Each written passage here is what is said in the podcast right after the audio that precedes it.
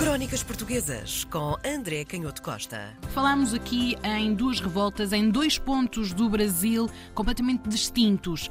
Ou seja, André, eu precisava de entender aqui, e acho que os nossos ouvintes também, há aqui já uma ideia e uma vontade de independência regional ou uma ideia de uma unidade em que o Brasil, no seu total, é um grande país e tem eh, espaço, estrutura e dignidade de ser então um país soberano? É uma pergunta muito, muito interessante e a forma como tu descreveste essa tensão é precisamente o que está a acontecer neste momento. Ou seja, hum. por um lado tens as cidades a ganharem essa consciência política e até porque é muito mais fácil, porque as pessoas convivem e esses grupos que vão, essas, até essas lojas maçónicas que vão surgindo, têm antes de mais nada um conhecimento da política que é local, mas por outro lado há uma consciência que é muito antiga da importância do território. E é óbvio que essa consciência está também ligada aos diferentes discursos que foram surgindo de ministros do rei em Lisboa que olhavam para aquele território e para a importância daquele território precisamente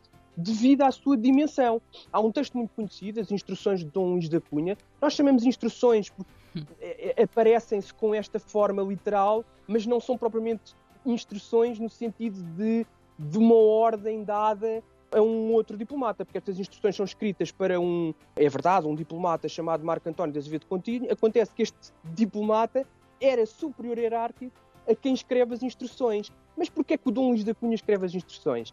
Porque o Dom Luís da Cunha era um diplomata, neste ano em que escreve já com muita experiência, em 1736, era um diplomata, tinha dentro da corte um peso político muito grande, mas o facto de não ser um aristocrata de primeira grandeza fazia com que depois, do ponto de vista, enfim, formal, ele não fosse considerado a cabeça, no fundo, das embaixadas. Mas a sua experiência, e é muito interessante nós olharmos para isto e percebermos aqui como estes choques começam a ser importantes, não é? A competência começa a ser mais pesada do que propriamente a origem aristocrática. E isso aconteceu ao longo de toda a carreira do Dom Luís da Cunha, mesmo quando ele esteve em Utrecht, na Holanda, em 1713, ele não era o principal do ponto de vista do estatuto da nobreza na embaixada, o Conde de Tarouca era muito mais importante do ponto de vista da nobreza, mas no fundo quem mandava era o Dom Luís da Cunha, porque ele é que era o homem, ele é que era a grande cabeça. E ele desde hum. muito cedo tinha esta ideia de que o Brasil era absolutamente central e até, nós já falámos aqui disso, de que a corte devia pensar seriamente em mudar-se para o Brasil.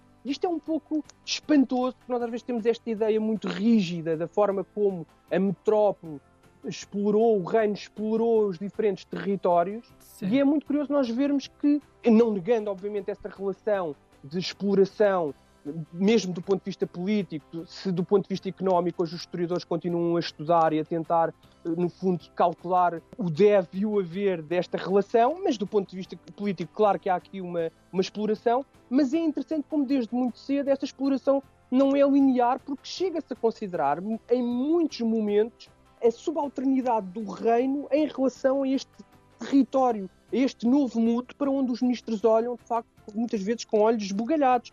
O bisavô deste Dom Luís da Cunha, de um homem do século XVIII, o bisavô viveu naquela crise dinástica ao período dos Filipes, toda a gente uhum. conhece a partir de 1580, e o bisavô do Dom Luís da Cunha, Dom Pedro da Cunha, aconselhou o prior do Crato a embarcar para o Brasil e a negociar com as potências europeias na altura a independência para conseguir resistir aos avanços das tropas do Filipe II, que depois nós sabemos que acabaram por conquistar Lisboa na Batalha de Alcântara. E se calhar se o Prior do Crato tivesse feito, teríamos uma história diferente para contar. Mas isto hum. para dizer que é muito antiga esta consciência de que o Brasil se calhar é um território do ponto de vista das suas qualidades e da, da sua diversidade e das, das, suas potencialidades mais importantes do que o reino, o que devia uhum. escandalizar uhum. Muitos dos ministros. Isso vai ser dito também por Manuel Teles da Silva, que é um, filho do, deste conde de Tarouca do início do século XVIII. O Manuel Teles da Silva tem uma história também muito curiosa. Ele, ele foge para a Áustria, vai alistar-se no exército do príncipe Eugênio da Áustria, vai participar em guerras europeias e vai depois ser conselheiro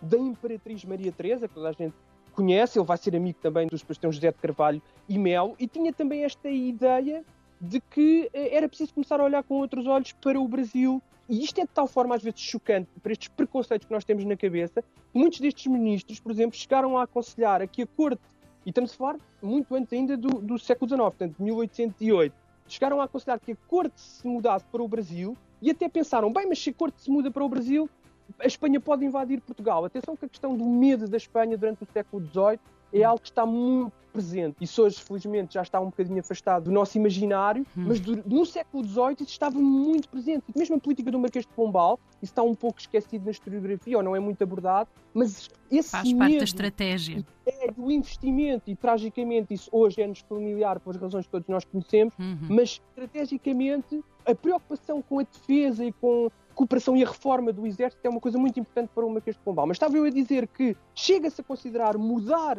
a corte para o Brasil e como há esse medo que, indo a corte para o Brasil, a Espanha invadiria o reino, chega até a propor-se fazer trocas, por exemplo, pedir ficar com o Chile para construir um território na América do Sul maior, mais alargado, ainda com mais potencialidade, e oferecer em troca o Algarve, que para alguns ministros podia ser muito importante, para alguns ministros espanhóis, para a coroa de Espanha ter um Porto Sul mais alongado e mais virado para o Atlântico.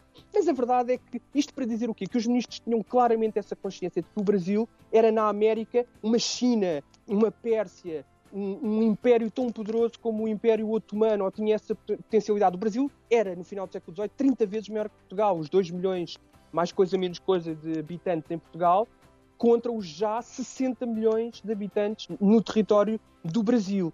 E isto acaba por se traduzir, e nós vamos ver depois no caminho que inevitavelmente conduzirá à independência, nós vamos ver isso de forma crua, na facilidade com quase sem se aperceberem os ministros de Dom João VI, a partir do momento em que Dom João VI, fugindo das invasões francesas, vai para o Brasil e para o Rio de Janeiro, tanto os ministros ao seu serviço, o Duque Palmela, que assinava sempre um brasileiro, quando escrevia ofícios enfim, dos mais diversos tipos, como também os próprios enviados, os próprios embaixadores de outros reinos, passaram a tratar Dom João VI como o rei do Brasil e já não como o rei de Portugal, e toda a gente encarava Dom João VI como o rei do Brasil. E isso, obviamente, iria provocar algumas tensões políticas, tanto de um lado como do outro do Atlântico.